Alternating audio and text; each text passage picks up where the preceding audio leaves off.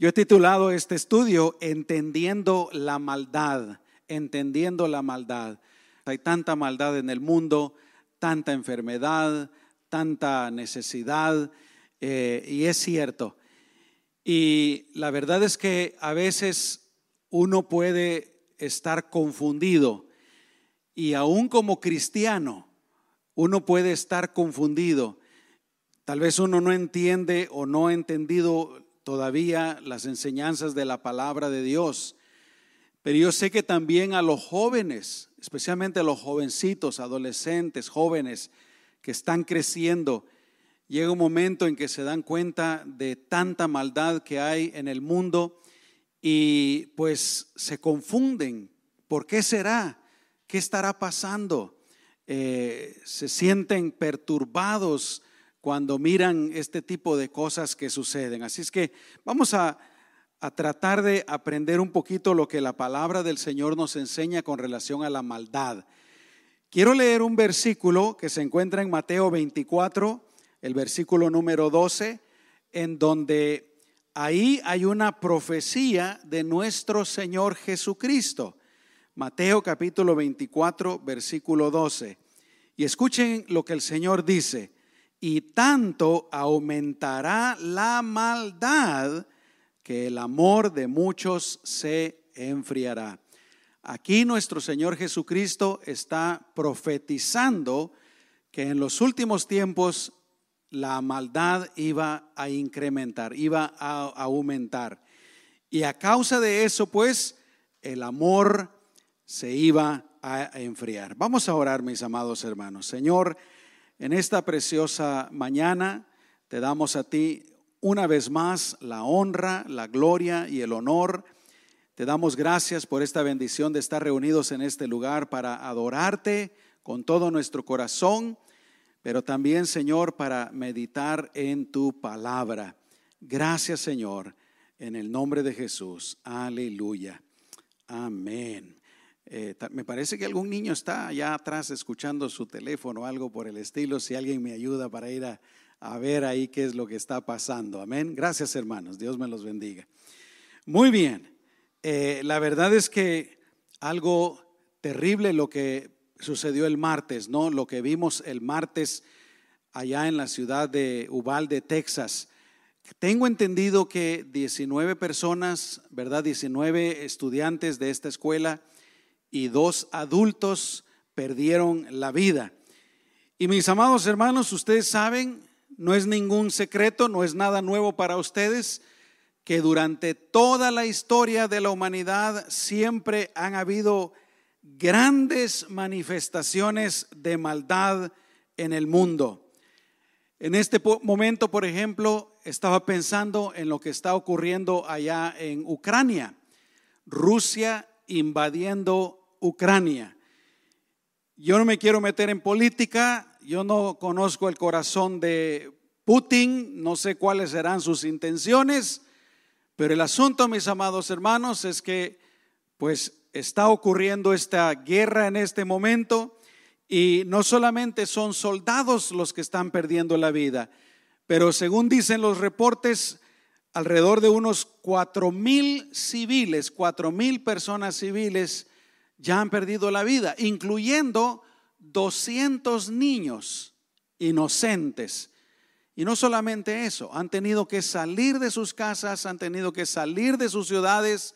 ¿Se imaginan dejar la comodidad, dejar sus trabajos, tener que viajar en peligro, huyendo hacia no se sabe dónde?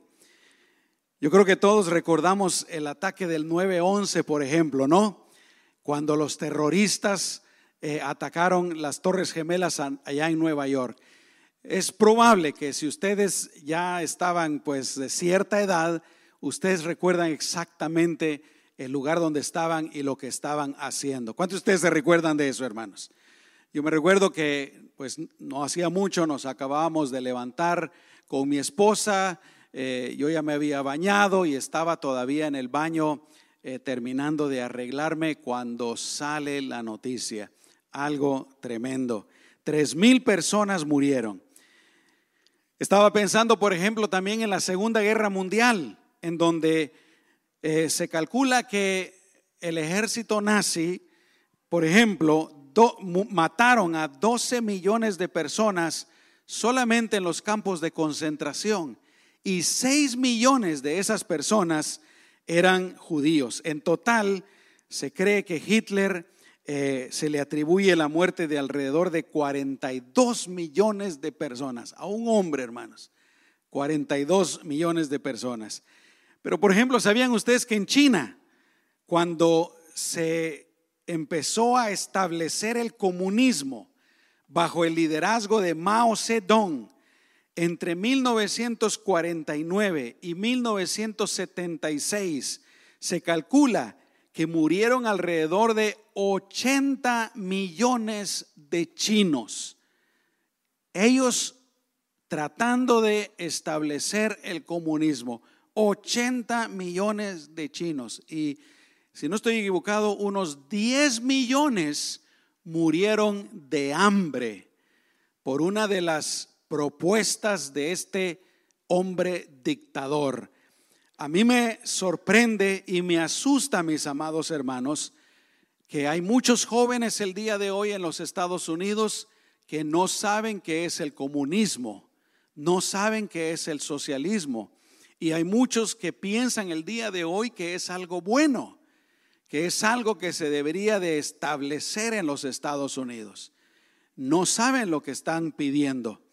Si el comunismo fuera bueno, ¿cuántos países hubieran hoy comunistas, hermanos? Y los que empezaron con el comunismo, Rusia y otros países, estarían re bien, estarían, serían países envidiables, ¿no? Pero eso no es así. Ahora, encontré una encuesta que se me hizo muy interesante. ¿Qué dice la gente de los Estados Unidos de por qué pasan cosas malas. Esto es de una organización que se llama eh, Pew Research. Aquí en los Estados Unidos, el 35% de las personas dicen que las cosas malas pasen porque pues tienen que pasar, porque así es la vida. El 13% de las personas, nuevamente, estamos hablando de Estados Unidos, dicen que las cosas malas pasan porque es la voluntad de Dios o porque Dios permite que pasen cosas terribles. El 8% dicen que la gente hace cosas malas porque es la naturaleza mala de las personas. Y el 7% dicen que pasan cosas malas porque así es el destino o el karma. Amén. ¿Qué dice la sociedad, hermanos? ¿Qué dicen los eh, sociólogos, los investigadores, etcétera, o los políticos también, ¿verdad? Eh, hoy está muy de moda eso de, eh, pelear socialmente. Y estas personas dicen pues de que pasan cosas malas por la inigualdad, inigualdad que existe en el mundo, ya sea inigualdad económica o inigualdad social, etcétera. La otra razón que dan es que pasan cosas malas por la discriminación en todas sus formas, discriminación racial, discriminación religiosa, discriminación sexual. Así es que esto es lo que dice la gente, esto es lo que dice los ah, expertos de este mundo, pero ahora vamos, ¿qué es lo que dice la Biblia, hermanos? ¿De dónde viene la maldad? ¿Por qué hay tanta maldad en el mundo? ¿Por qué ocurren tantas cosas malas en el mundo? Esto es lo que enseña la Biblia. En primer lugar, el diablo definitivamente está detrás de toda maldad. La Biblia nos enseña que el diablo fue el primero en pecar. Antes de que el diablo pecara, no había pecador, no había pecado. Pero el diablo se enorgulleció, se puso tan vanidoso, eh, tomó avaricia, tomó envidia, que quería ser igual a Dios y si hubiera podido quitar a Dios, derrotar a Dios y hacerse el Dios. Y ahí empieza pues el pecado. Y hermanos, la Biblia nos dice que el diablo es el príncipe de este mundo. El diablo está detrás de toda la maldad. El diablo está detrás de todos los poderosos que manejan el mundo y que quieren manejar el mundo. El diablo está detrás de la política. El diablo está detrás de los gobiernos. Por favor, hermanos, no me vayan a malinterpretar. Yo no le estoy diciendo que se pongan en contra de los gobiernos. Yo no les estoy diciendo que hay que armar una revolución. Yo no les estoy diciendo que no hay que votar. No les estoy diciendo que hay que eh, no hay que participar de las elecciones ni nada de eso. La Biblia claramente nos dice que debemos de obedecer a nuestros gobernantes. Pero lo cierto, hermanos, es que el mundo va en cierta dirección y el diablo está detrás de todo eso, manejando desde atrás de las cortinas la dirección, decisiones, planes, etcétera, por donde va el mundo. El libro de Apocalipsis y algunos otros pasajes de la Biblia nos hablan de esa dirección. Los cristianos, hermanos, tenemos la bendición que podemos conocer precisamente, exactamente, cómo va a ser el final. ¿Cuántos pueden decir amén a eso, hermanos? Los creyentes podemos conocer con exactitud cómo va a ser el final. Y ya los que conocemos la profecía bíblica, podemos ver pues de que los planes del enemigo se están haciendo una realidad. Una de las cosas que va a hacer Satanás es crear un solo gobierno mundial. Y en este momento, hermanos, yo no sé si ustedes lo, escuchan, escuchan esos rumores, pero todas las naciones, y hay mucha gente, poderosos, economistas, etcétera, que están diciendo que la solución para el mundo es tener un solo gobierno. En esa dirección vamos, mis amados hermanos. Amén. Así es que el diablo está detrás de todo esto. Primera de Juan, capítulo 5, versículo 19 dice, el mundo entero está bajo el maligno. Así es que hermanos, la maldad empieza con el diablo. Y todo lo que está detrás de la maldad, ahí está el diablo. Piensen, este joven de 18 años allá en Texas, definitivamente no fue solamente el diablo, él también tomó sus decisiones, ¿no? Y otras personas involucradas en la vida de este joven también tomaron sus decisiones. Pero él estaba ahí atrás, él estaba ahí atrás. Como con Judas, por ejemplo. ¿Quién incitó a Judas a traicionar a Jesús? ¿Quién incitó a Judas a entregar, a vender a Jesús? Fue el diablo. Dice la palabra del Señor que ahí están en la última cena, cuando el Señor le dice a Judas, bueno, ve y ve y haz lo que tienes que hacer. Y la palabra de Dios dice que cuando Judas va saliendo en ese momento es poseído completamente por Satanás. Satanás ya lo había estado motivando antes, ya le había estado insinuando antes. Mis amados hermanos, cada vez que se te venga una idea, cada vez que se te venga un pensamiento de hacer algo malo, de ser infiel a la esposa, al esposo, de mentir, de hablar mal en contra de otra persona, de robar, de, de, alcoholizarse, de drogarse, de hacer cualquier cosa mala, ahí está el diablo. Hay que tener cuidado. Hay que cerrar los oídos a toda cosa mala y hacer lo que Dios nos dice. ¿Cuántos dicen amén? Así es que en primer lugar, pues ahí está el diablo. En segundo lugar, hermanos, la maldad tiene su origen en lo que el mundo llama el pecado original, en el primer pecado. Recordemos que Dios lo hizo todo perfecto. Cuando Dios hizo toda la creación, no había pecado, no había maldad, no había odio, no había nada malo, nada malo. Y obviamente Dios hizo a Adán y Eva perfectos, santos, tanto que la Biblia dice que estaban desnudos y se miraban el uno al otro, pero no había nada malo. ¿Saben ustedes por qué la Biblia, Dios escribió eso en la palabra, en su palabra? Para darnos a entender lo inmaculados que ellos eran, lo puros, los santos que ellos eran. Amén. no había maldad. Pero ellos pecaron y ahí entró la maldad en ellos y entró la maldad en todo el mundo. Miren lo que dice Génesis capítulo 1, versículo 31. Y vio Dios todo lo que había hecho. Esto fue al final del sexto día. Vio Dios todo lo que había hecho y todo ello era bueno en gran manera. Si ya hubiera habido maldad, si ya hubiera habido muerte, Dios no hubiera dicho, ah, esto es bueno en gran manera. No, hermanos, Dios lo hizo todo perfecto. Pero repito, Adán y Eva pecaron, ellos se contaminaron. Cuando ellos tuvieron a Caín y Abel y a sus otros hijos e hijas, sus hijos ya nacieron contaminados con el pecado. Romanos capítulo 3, versículo 23 dice, por cuanto todos pecaron y están destituidos de la gloria de Dios. Eclesiastés capítulo 7, versículo 20 dice, no hay en la tierra nadie tan justo que siempre haga el bien y nunca peque. Entonces, mis amados hermanos, las personas pues pecan debido al pecado que está en ellas. Es algo interior. Amén.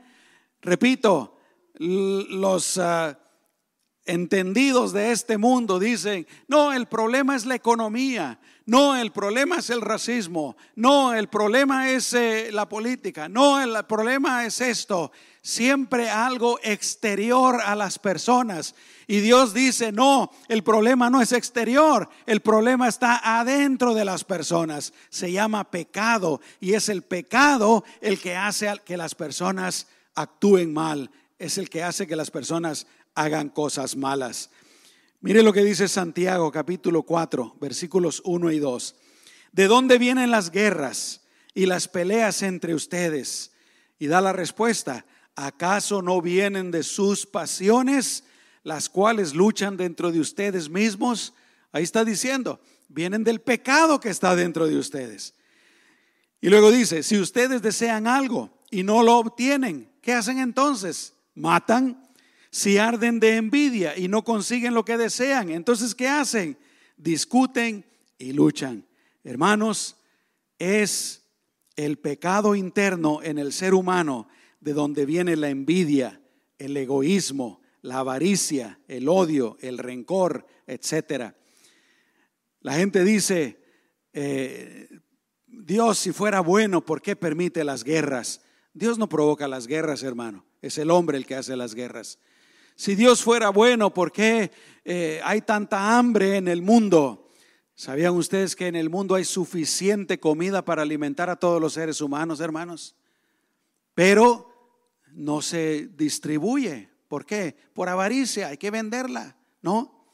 Eh, la medicina también, voy a decir esto con mucho cuidado, pero hay muchas eh, enfermedades, muchos padecimientos que podrían tener alivio y algunos podrían tener cura, pero todos sabemos que la medicina es un, un tremendo negocio, ¿no es así? Es un tremendo negocio. Y muchas personas no tienen ese acceso pues a los servicios médicos, a los medicamentos. Y a veces pues los doctores también lo retienen. Si no hay dinero, pues ¿para qué te lo voy a dar, no? Pero bueno, vamos a dejar eso por un lado. Hagan de cuenta que no dije eso. Amén. Bórrenlo ahí un pedacito, háganle select, delete. Número tres. Estamos hablando de dónde viene la maldad. La Biblia profetiza que habría maldad en nuestros días. Ya lo leímos al principio. Jesús dijo, y tanto aumentará la maldad que el amor de muchos se enfriará. Es lo que estamos viendo el día de hoy, hermanos. La maldad en aumento, la maldad en aumento, la maldad en aumento.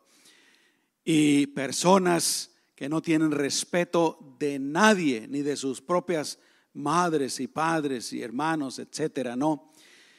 Escuchen lo que dice segunda de Timoteo, capítulo 3, versículos 1 en adelante. Dice, también debes saber que en los últimos días vendrán tiempos peligrosos y que habrá hombres amantes de sí mismos, avaros, vanagloriosos, soberbios, blasfemos, desobedientes a los padres, ingratos, impíos, sin afecto natural, implacables, calumniadores, intemperantes, crueles, aborrecedores de lo bueno, traidores, impetuosos, envanecidos, que amarán los deleites más que a Dios. Díganme si no es esa la condición del mundo el día de hoy, hermanos. El mundo está lleno de personas de este tipo. Número cuatro, la maldad también ocurre en nuestros días debido a la desintegración de la familia nuclear o lo que nosotros conocemos como la familia tradicional, el diseño de Dios, hermanos. Póngame atención. Dios diseñó que un solo hombre y una sola mujer se unieran en matrimonio y que estuvieran unidos, casados toda su vida. Por eso la palabra de Dios dice, Jesús dijo, lo que Dios unió, no lo separe el hombre. Que estuvieran unidos y tuvieran sus hijos y que ellos se amaran, que ellos se cuidaran y que también cuidaran a sus hijos y los criaran. Esa, ese es el diseño de Dios. Esa es la familia tradicional. Pero el diablo también ha estado atacando y atacando y atacando y atacando y atacando la familia, el matrimonio, la masculinidad, la femininidad. Todo lo ha estado atacando. Lo que Dios hizo lo ha estado atacando. Y vemos cómo está el mundo el día de hoy, hermanos. Divorcios, divorcios, divorcios, divorcios violencia doméstica, violencia, abandono de los hijos, etcétera. Y yo creo que esto tuvo que ver mucho en el caso de este joven de 18 años, Salvador Ramos. Ahora, hermanos, lo que voy a decir lo digo también con mucho cuidado y con mucho respeto. No lo digo para juzgar a estas familias, no lo digo para condenar a estas familias, porque Jesús murió por ellos. Jesús los ama, Jesús quiere consolarlos, quiere ayudarlos, Jesús quiere restaurarlos y a Salvador también. El Señor eh, lo amaba también, deseaba salvarlo, deseaba cambiarlo. Pero quiero mencionarlo primero por el punto que estoy tocando y segundo porque esta familia es un reflejo de muchas familias el día de hoy. Por ejemplo, por las noticias, yo he aprendido que tanto el abuelo de este jovencito como su papá tenían antecedentes penales. El abuelo, por ejemplo, dijo, yo no sabía que Salvador tenía armas, si él hubiera si yo hubiera sabido, lo hubiera dicho a la policía, ¿por qué? Porque él estaba bajo probación, no podía estar cerca de donde estaban armas. Él tenía antecedentes penales. El papá de Salvador también con antecedentes penales. Hermanos, la maldad se transmite también, se hereda también, ¿no es cierto? Un, hombre alcohólico, probable que sus hijos van a ser alcohólicos, probable que los nietos van a ser alcohólicos, las drogas, la violencia, el divorcio, la maldad se transmite, mis amados hermanos. Pero Cristo puede romper con cualquier maldición generacional. Dicen amén. Y yo creo que nosotros aquí somos prueba de eso, hermanos. Somos prueba de eso. Aleluya. Pero por otra parte, este jovencito Salvador también vivía sin su padre. Le hacía falta tan importante la figura paterna adecuada en su vida. Papás, que Dios los bendiga. Si ustedes están con su esposa, si ustedes están con sus hijos, que Dios los bendiga, que Dios los bendiga, los prospere, los ayude. ¿Cuántos dicen amén, hermanos? Aleluya. Le faltaba a su papá. Eh, ¿cómo, lo, ¿Cómo lo sabemos? Bueno, su mismo papá confesó que no le había dedicado el tiempo suficiente. Un vecino dijo, eh, el papá nunca estuvo presente en su vida. Por otra parte, también por las noticias, Hemos sabido que La mamá tenía problemas de adicción de drogas. Así es que este joven, hermanos, creció en un hogar disfuncional, un hogar con muchos problemas. Y repito, esta familia es reflejo de muchos hogares el día de hoy. Y obviamente ese ambiente, hermanos, ese ambiente eh, también de, de rechazo, ese ambiente que no lo fortalecía, que no lo levantaba a este jovencito, eh, definitivamente causó inestabilidad mental en él, causó inestabilidad emocional en él y obviamente también inestabilidad social. Dice que era eh, víctima de bullying en las escuelas porque tenía un impedimento al hablar, pero también era muy retraído, dicen algunos antisocial. Y yo no soy psicólogo, no soy psiquiatra, pero yo pienso que ese ambiente en el que él se crió tuvo mucho que ver en cómo él era, mis amados hermanos. Aparte de eso, él también pues alimentaba ciertas cosas en su corazón, en su alma, que no son buenas. Dicen que él le gustaba mucho los videojuegos, algunos muy violentos. Quiero hacer la advertencia, mis amados hermanos. Yo no le estoy echando la culpa a los videojuegos. Nunca lo he hecho. Eh, pero para alguien que ya está inestable en su mente, en su manera de pensar, antisocial, dicen que este joven especialmente eh, la agarraba en contra de sus compañeras mujeres en su trabajo. Pero él le gustaba jugar, por ejemplo, este juego Call of Duty, en donde pues uno es un soldado y pues lo que tiene que hacer es andar matando gente, ¿no? Matando otros soldados. Le gustaba jugar este otro juego que se llama Dead by Daylight, eh, muerto cuando salga el sol en donde me parece que son cuatro o seis participantes, todos están jugando en línea, uno está armado y todos los demás tienen que huir. Y lo que tiene que hacer esta persona es pues encontrar a los demás y matarlos. Dentro de mi ignorancia, eso es lo que yo entiendo de que se trata el juego, ¿no? Entonces imaginen ustedes pues esa inestabilidad mental y él alimentándose de esto, ¿verdad? Qué tremendo. Así es que hermanos, otra fuente de la maldad que ha aumentado el día de hoy es también la desintegración de la familia como Dios la ha creado. Número cinco, la maldad, hermanos, no se va a terminar. La Biblia enseña que la maldad no se va a terminar en este mundo mientras este mundo esté en la condición actual. Hay muchas organizaciones, muchas personas, muchos multimillonarios, muchos líderes de naciones, mucha gente poderosa e importante, entre comillas, muchos cantantes, muchos artistas, muchos poetas que sueñan con un tiempo de paz. Pero hermanos, la paz nunca va a venir a este mundo mientras esté en esta condición.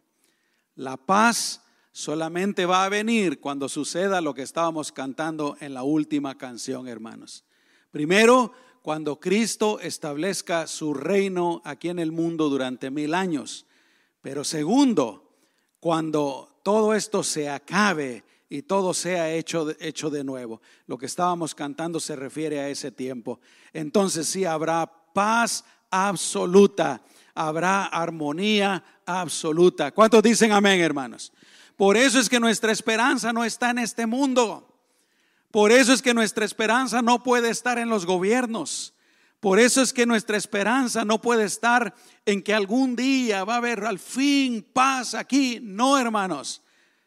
Dios dice claramente en su palabra que eso no va a ocurrir. Y lo peor que podemos hacer es poner nuestra esperanza en que aquí un día eso suceda, porque está puesta en una falsa esperanza. Amén. Nuestra esperanza está en Cristo, está en un futuro. Número seis, Dios juzgará y castigará la maldad.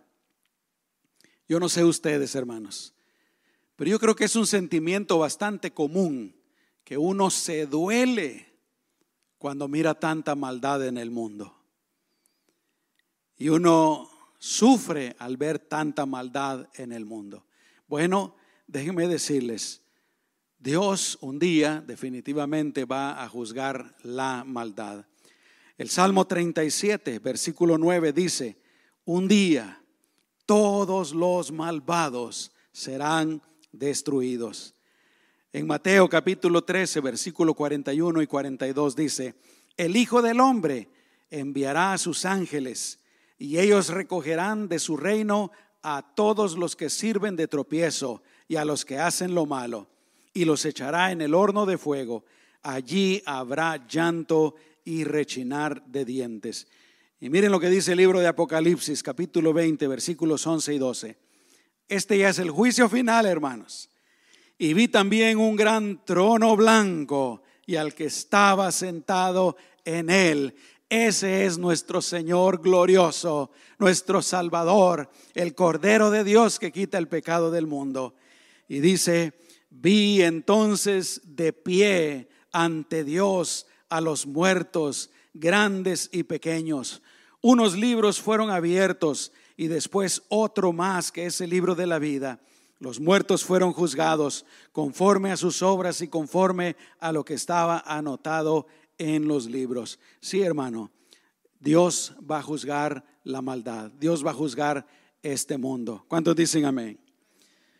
Séptimo y último punto. ¿Qué podemos hacer nosotros, hermanos, los cristianos? Número uno, yo te aconsejo que no vivas con temor.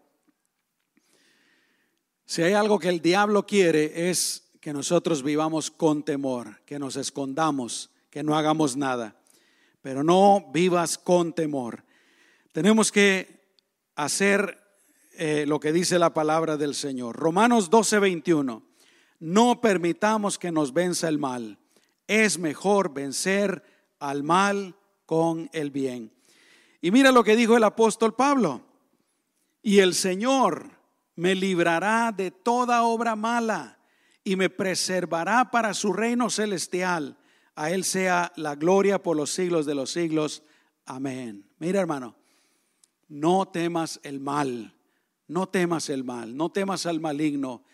Dios está contigo, Dios es tu guardador. Amén. Digamos lo que dice Pablo, el Señor me va a librar de toda obra mala. Él me va a preservar para su reino celestial. Amén. Ahora, ¿Será que Dios guardó totalmente al apóstol Pablo de toda cosa mala, hermanos? No, él fue perseguido, él fue castigado, él fue encarcelado, él fue azotado, él fue dado por muerto. Pero, hermanos, él hizo lo que Dios le había encomendado y lo preservó para su reino celestial. De eso sí, definitivamente. Amén. Número dos, ¿qué podemos hacer? Si encuentras algo con que puedas ayudar a este mundo, hazlo, hazlo. Todos tenemos un papel que jugar en este mundo, hermanos. Amén. Todos tenemos un papel. Yo creo que yo estoy tratando de hacer mi parte, no como pastor, predicando el Evangelio, animándolos a ustedes para seguir adelante, para estar cerca del Señor. Eh, pero todos tenemos un papel que hacer. Gracias a Dios por los doctores, gracias a Dios por las enfermeras, gracias a Dios por los policías, gracias a Dios por los que construyen casas, gracias a Dios por, por todos hermanos. Amén. Todos tenemos algo que hacer en este mundo. Pero a lo que tú hagas en este mundo, métele el Evangelio. ¿Cuántos dicen amén, hermanos? Métele el Evangelio y va a ser de más bendición para este mundo. Tercer lugar, todos debemos de ser promotores de la paz en este mundo, hermanos. Mateo capítulo 5, versículo 9 dice, bienaventurados los pacificadores, porque ellos serán llamados hijos de Dios. Sé tú, mi amado hermano y hermana, una persona de paz en tu matrimonio, en tu familia, con, tu, con el resto de tu familia, en la iglesia, en tu vecindario, en tu trabajo. Sé tú un promotor de la paz. Amén. Luego, en cuarto lugar, ¿cómo podemos ayudar al mundo, hermanos? Siendo cristianos. ¿Sabían ustedes eso? Siendo cristianos. Déjenme explicarles por qué. La Biblia dice claramente, claramente, que es nuestra presencia en este mundo lo que está deteniendo el mal. ¿Se acuerdan ustedes, hermanos? Tu presencia en este mundo está deteniendo el mal. Pero pastor, pues yo no sé gran cosa, yo no hago gran cosa. La Biblia dice que tú eres la luz del mundo, dice que tú eres la sal de la tierra. Pero déjame leerte lo que dice segunda de Tesalonicenses, capítulo 2, versículos 7 al 11. Dice, porque el misterio de la iniquidad, está hablando de la maldad absoluta, el misterio de la iniquidad ya está en acción, solo que en este momento hay quien lo detiene. ¿Saben quién es, quién es ese? Eres tú, mi amado hermano. Somos nosotros, la iglesia. Y mire lo que sigue diciendo, hasta que Él a su vez sea quitado de en medio, entonces se manifestará ese malvado, el anticristo, a quien el Señor matará con el espíritu de su boca y destruirá con el resplandor de su venida. La llegada de ese malvado, que es obra de Satanás, vendrá acompañada de gran poder y de señales y prodigios engañosos, y con toda falsedad e iniquidad para los que se pierden, por no haber querido recibir el amor de la verdad para ser salvados. Por eso Dios les envía un poder engañoso para que crean a la mentira, a fin de que sean condenados todos los que lejos de creer la verdad se, deleitaron en la injusticia. Mi amado hermano, tú detienes el mal solamente con tu presencia. Y obviamente entendemos que es porque el Espíritu Santo está dentro de nosotros, ¿no? Pero hermanos, escuchen esto aunque el mundo está en la condición que está, el mundo se va a poner mucho peor, mil veces peor. Y si el mundo no ha llegado a esa situación, es porque nosotros los cristianos todavía estamos aquí en este mundo. Increíble, ¿no? Dice la palabra de Dios que cuando sea el día del arrebatamiento de la iglesia, en un abrir y cerrar de ojos, ¡pa! Todos los cristianos nos desapareceremos del mundo y entonces sí se va a desatar ese misterio de la iniquidad. Qué tremendo, ¿no? Así es que mi amado hermano, sigue siendo cristiano. Sigue siendo cristiano. Sigue viniendo a la iglesia. Ahora ya no se acostumbra tanto, ¿verdad? Pero cuando salgas de tu casa, sal con tu Biblia, no te avergüences. Ahora todos cargamos la Biblia en el teléfono, ya no se nota tanto. Ponte el teléfono aquí. Escríbele la Santa Biblia. Amén. Qué tremendo. Y por último, ¿qué podemos hacer, hermanos? Predicando el Evangelio. Predicando el Evangelio. Aleluya. Mírame, amado hermano, ¿por qué yo soy pastor? Ahora, yo sé que Dios no nos llama a todos a ser pastores. Dios no nos llama a todos a ser misioneros o evangelistas, etcétera. Pero ¿por qué yo soy pastor? Porque yo pensé, ¿cómo puedo ayudar al mundo? Si le enseño a alguien a trabajar por comida, pues va a comer durante este, este vivo, pero luego se va a morir, ¿verdad? Si ayudo a alguien con sus enfermedades, también es solo durante esta vida. Cuando se muera, se acabó. Pero si yo le comparto a alguien de Cristo, cuando esa persona se muera, se va a ir a la presencia del Señor. Amén. Por eso yo pensé, pues voy a ser pastor, voy a predicar el Evangelio, voy a predicar la palabra de Dios. Es lo más importante que podemos hacer, hermanos. Por ejemplo, los que van en los viajes misioneros llevan ropa, llevan comida y es de ayuda. Qué tremendo testimonio el que nos contaba el hermano Guillermo, ¿verdad? Esta pareja sin trabajo, con necesidad, necesitan ir a buscar trabajo y se quedaron, vamos a buscar trabajo después, vamos a... Y, encontraron a Cristo, miren qué tremendo. Aunque se murieran del hambre, no va a ser así, ¿verdad? Pero aunque se murieran del hambre, tienen vida eterna ya, se van a ir con el Señor. Así es que mis amados hermanos, sigamos predicando el Evangelio. ¿Cuántos dicen amén? Sigamos apoyando las misiones. Sigue apoyando a tu iglesia. Mis amados hermanos, empezando dije que el origen de la maldad es el diablo y es el pecado. ¿Cuál es la solución para eso? Dios nos dio la solución. Porque de tal manera amó Dios al mundo que ha dado a su Hijo unigénito para que todo aquel que en Él cree no se pierda, mas tenga vida eterna. Dios nos dio la solución, hermanos. Pero no es una solución para este mundo, es una solución mejor, una solución eterna. Dicen amén, hermanos. Gloria a Dios. Vamos a orar. Cierra tus ojos. Señor, te damos toda la honra y toda la gloria. Te damos toda la alabanza. Te damos gracias por tu amor, por tu misericordia, por tu bondad. Señor, por tu palabra nosotros podemos conocer la verdad. Y en este caso podemos conocer la verdad con relación a la maldad. Ayúdanos, Señor, a hacer lo que platicamos en esta mañana, a vivir para ti, a honrarte, a bendecirte, a compartir este mensaje de salvación.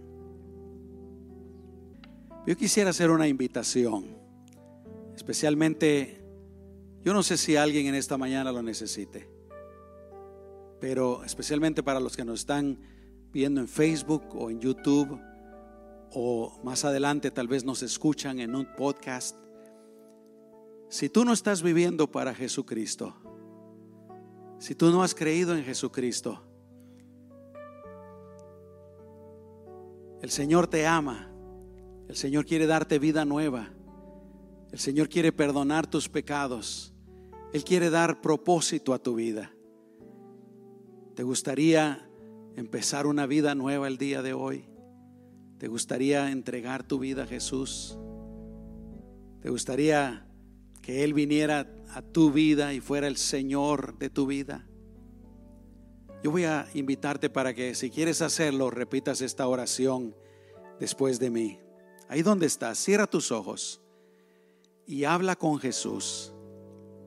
El Señor está ahí contigo. El Señor está aquí.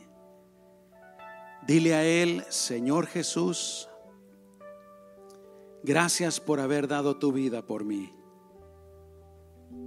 Gracias por amarme.